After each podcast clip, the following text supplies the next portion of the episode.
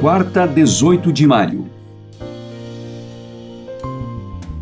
Lição da Escola Sabatina. Comentários: Ellen White.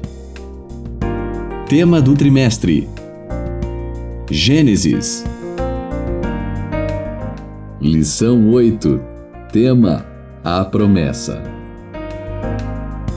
Uma esposa para Isaac. Abraão já estava idoso e não esperava viver muito. No entanto, ainda precisava fazer uma coisa que garantiria o cumprimento da promessa à sua posteridade. Isaac era aquele que havia sido divinamente designado para suceder-lhe como guardião da lei de Deus e ser pai do povo escolhido. Contudo, Isaac ainda era solteiro. Os habitantes de Canaã estavam entregues à idolatria, e Deus havia proibido casamentos entre seu povo e eles, sabendo que esses casamentos conduziriam à apostasia. O patriarca recebeu o efeito das influências corruptoras que rodeavam seu filho. A fé habitual de Abraão em Deus e sua submissão à vontade dele se refletiam no caráter de Isaac. Mas as afeições do jovem eram fortes e ele tinha um temperamento manso e complacente. Unindo-se a alguém que não temesse a Deus, ele estaria em perigo de sacrificar os princípios por amor à harmonia. Para Abraão, escolher uma esposa para seu filho era assunto de suma importância, pois queria que ele se casasse com uma mulher que não o afastasse de Deus.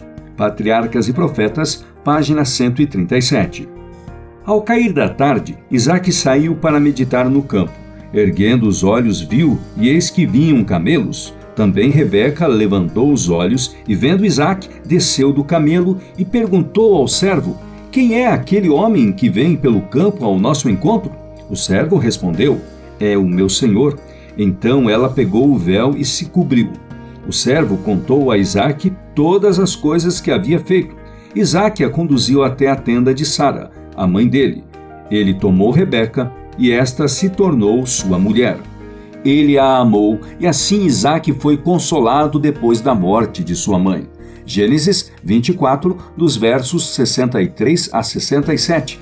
Patriarcas e Profetas, página 139. É realmente essencial que alcancem uma vitória, a vitória sobre a vontade obstinada. Nessa luta só se pode vencer com o auxílio de Cristo. Pode-se lutar árdua e longamente para vencer o próprio eu, mas, a menos que receba a força do alto, haverá fracasso.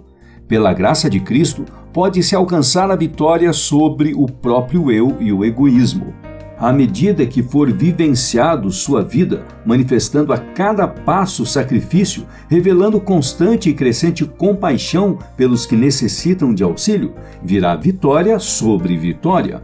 Dia a dia vocês aprenderão a conquistar a si mesmos e a fortalecer os pontos fracos de caráter. Ao submeter a vontade de vocês ao Senhor Jesus, Ele será sua luz, sua força e sua coroa de glória.